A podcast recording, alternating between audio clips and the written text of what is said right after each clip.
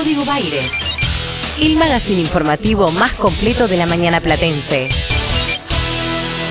Cambiamos de tema, vamos a hablar de educación y las novedades que hay al respecto, si es que les podemos denominar novedades, ¿no? Sobre la vuelta a las clases presenciales en la provincia de Buenos Aires en este caso. En línea está María Eugenia Bosilaiti, secretaria general del Sindicato Argentina de Docentes Particulares, ADOB, ¿no? que nuclea al sector eh, privado. En este caso, María Eugenia, gracias por estos minutos. Maxi Pérez y Pilar Copa, te saludamos desde acá. ¿Qué tal? Buenos días Maxi, buenos días Pilar y buenos días a toda la audiencia. Bueno, mucho debate, ¿no? Amplísimo en torno a la presión de algunos sectores por la vuelta a clases y la explicación de otros que dicen no están dadas las condiciones. ¿Cuál es la evaluación eh, que realizan desde SADOP en ese sentido? Bueno, nosotros eh, puntualmente venimos trabajando prácticamente desde el inicio de, la cuarentena, eh, haciendo un seguimiento de, toda la situación, primero eh, evaluando las condiciones en las que nuestras trabajadoras y trabajadores venían desarrollando su actividad en el marco de la virtualidad, porque entendamos que nosotros nunca dejamos de trabajar, de hecho, de alguna manera las escuelas están abiertas y son nuestros hogares. Eh, y bueno, en el último tiempo, en agosto, empezamos a, trabajar con los docentes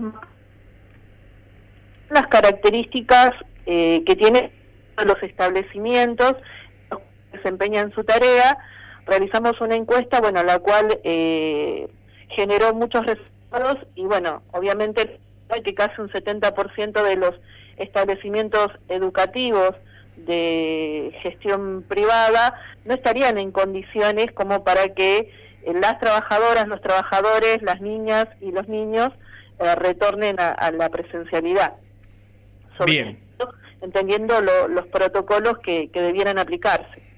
Bien, una primera definición va en ese sentido, entonces. No, no están dadas las condiciones y esto tiene que ver con, a ver, eh, la búsqueda de aquellos que, eh, digo, que viven el día a día, ¿no? Esto hay que remarcarlo porque a veces pareciera, eh, sino que desde afuera de la escuela se conocen mejor las condiciones y no es así, digo, qué mejor que maestros, maestras, profesoras, profesores, ¿no? Digo, los docentes y las docentes en general los que tienen que opinar respecto a si están o no dadas las condiciones.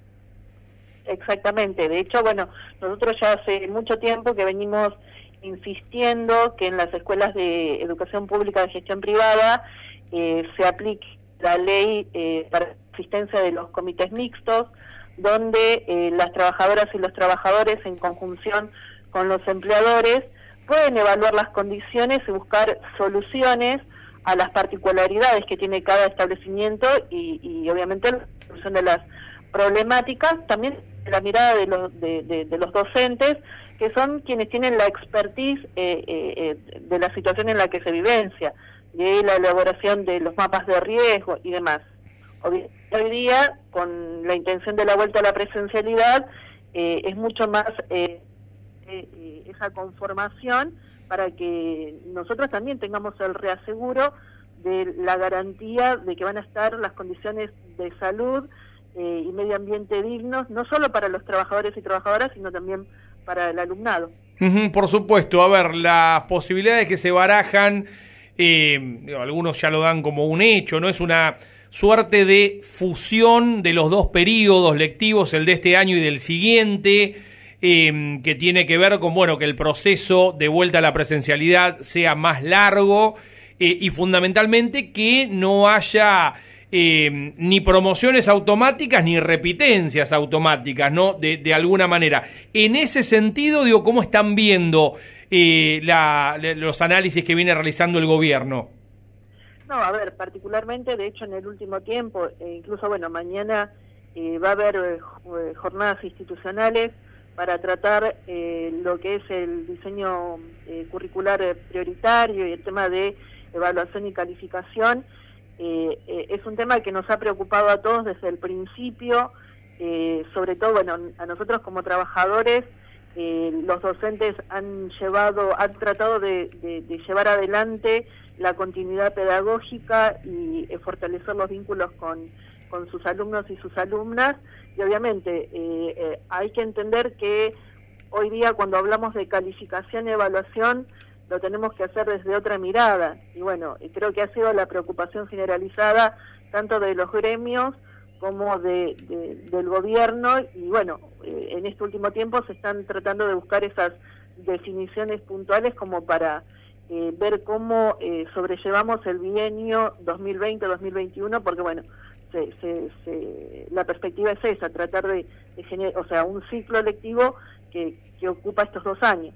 Bien, es decir, coinciden con que es correcto agruparlos este, en función de bueno esta particularidad ¿no? de este año.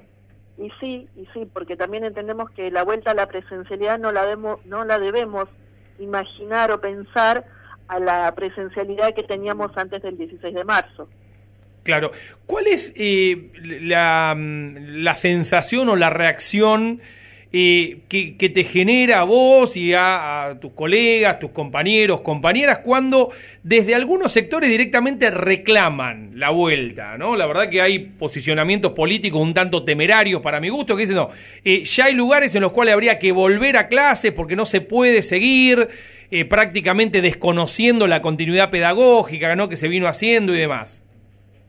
Eh, bueno, a ver, puntualmente el trabajo que se está haciendo en aquellos municipios en los que se está eh, intentando implementar la vuelta a la presencialidad es trabajo conjunto entre educación y salud. Eh, tienen que ir de la mano y obviamente nosotros como educadores tenemos la, obligación de formar conciencia social y garantizar las condiciones de, de salud. Obviamente, estos temerarios a los que vos haces referencia, que dicen que y bueno, eh, pasaron siete meses, que hay que volver, eh, o sea, nosotros eh, nunca dejamos de dar clase, reitero, las trabajadoras y los trabajadores tuvimos que salir de una semana para la otra a contener una situación donde nos vimos dando clases desde la virtualidad, nos tuvimos que ayornar, reinventar y, y obviamente fortalecer los vínculos con las niñas, los niños eh, y los adolescentes, porque bueno, eh, tampoco ellos concurren a la escuela, eh, esa cuestión vincular que se desarrolla en la presencialidad no, no la tenemos y obviamente tener que llevar adelante una continuidad pedagógica con contenidos que los tuvimos que replantear, porque bueno, no es lo mismo en la presencialidad que en la virtualidad. Y aclaro, tampoco hablamos de educación a distancia porque lo tendremos que planificar de otra manera. Eh, así que me parece bastante, eh, o sea, no desconocen la, la, realidad que hemos vivenciado hasta ahora, porque nosotros nunca eh, dejamos de trabajar. De hecho, eh, se logró un acuerdo paritario nacional en junio, también limitando y generando lo que es el descanso digital y la desconexión. Claro como un derecho porque la sobrecarga que han tenido los trabajadores y las trabajadoras en este tiempo eh, ha sido eh, muy intenso. De hecho, en el marco de la gestión privada, eh, perdón, los empleadores es como que se visualizó más hacia la sociedad la presión que ejercen naturalmente dentro de las escuelas eh, se, se, evidenció mucho más y, fue constante. Eh, y todo bajo el justificativo de tenemos que seguir cobrando una cuota, pero de su parte los empleadores no, no aportaron nada a los trabajadores no sé por qué no me sorprende, ¿no? Realmente, este, que la situación haya sido esa, en definitiva. Eh, ¿cómo, ¿Cómo se están dando los equilibrios entre el gobierno de la provincia y el sector docente, digo, negociación paritaria de por medio, eh, bueno, con el arrastre, ¿no? De un par de años de caída y demás, digo, evalúan como positivo el proceso de negociación en medio de la pandemia, más allá del resultado. Eh, y sí, siempre toda negociación paritaria eh, es bienvenida, porque bueno, el hecho de poder entablar un diálogo donde hay un ida y vuelta y hay eh, respuesta del otro lado, eh, creo que nos beneficia a todas las partes. Eh, lamentablemente nosotros venimos de, una gestión anterior donde esa ida y vuelta no existía. De hecho, bueno, nosotros nos vimos eh, muy perjudicados, todo el ámbito docente en general, y obviamente eh, nuestros empleadores, eh, muchos se, se, cubrieron en, ese, en esa etapa por las acciones que llevaba a cabo la gestión de ese momento. Y bueno, nosotros seguimos exigiendo estas condiciones y no solamente en este contexto de cuarentena. Nosotros las condiciones en medio ambiente de trabajo dignas las venimos exigiendo hace muchos años, de hecho eh, hay 12 puntos que se lograron en 2011, eh, o sea, hace nueve años, que todavía los seguimos exigiendo porque no todos los establecimientos educativos de gestión privada los cumplen. Así que no es una ocurrencia de los gremios solamente en estos meses exigir que se den estas condiciones. María Eugenia, gracias por estos minutos con Radio La Plata. No, gracias a ustedes y bueno, que tengan un buen día y saludos a toda la audiencia. Un fuerte abrazo. María Eugenia Bosilait es la titular de SADOP en la ciudad de La Plata, el gremio que nuclea a los trabajadores de los establecimientos de gestión privada, ¿no? Los establecimientos educativos de gestión privada. Eh, fíjate que no queda, no, no, no, no queda margen, porque te lo dicen todos los gremios, no están dadas las condiciones, nosotros estamos eh, queremos más que ustedes volver a clase. Sí. ¿Por qué? Vos fíjate que los docentes que ya se llevan mucho laburo a su casa, de repente todo el laburo está en casa. Todo, absolutamente todo el laburo está en casa. Y entonces, es muy difícil articular eh, la forma correcta.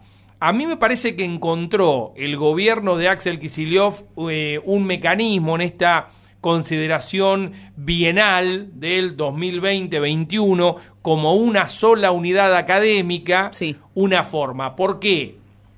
Porque entonces podés alcanzar nuevos equilibrios en un proceso de retorno a la presencialidad, no a las clases que no se cortaron nunca, progresivo que permita avances y retroceso y que permita proyectar. Hmm.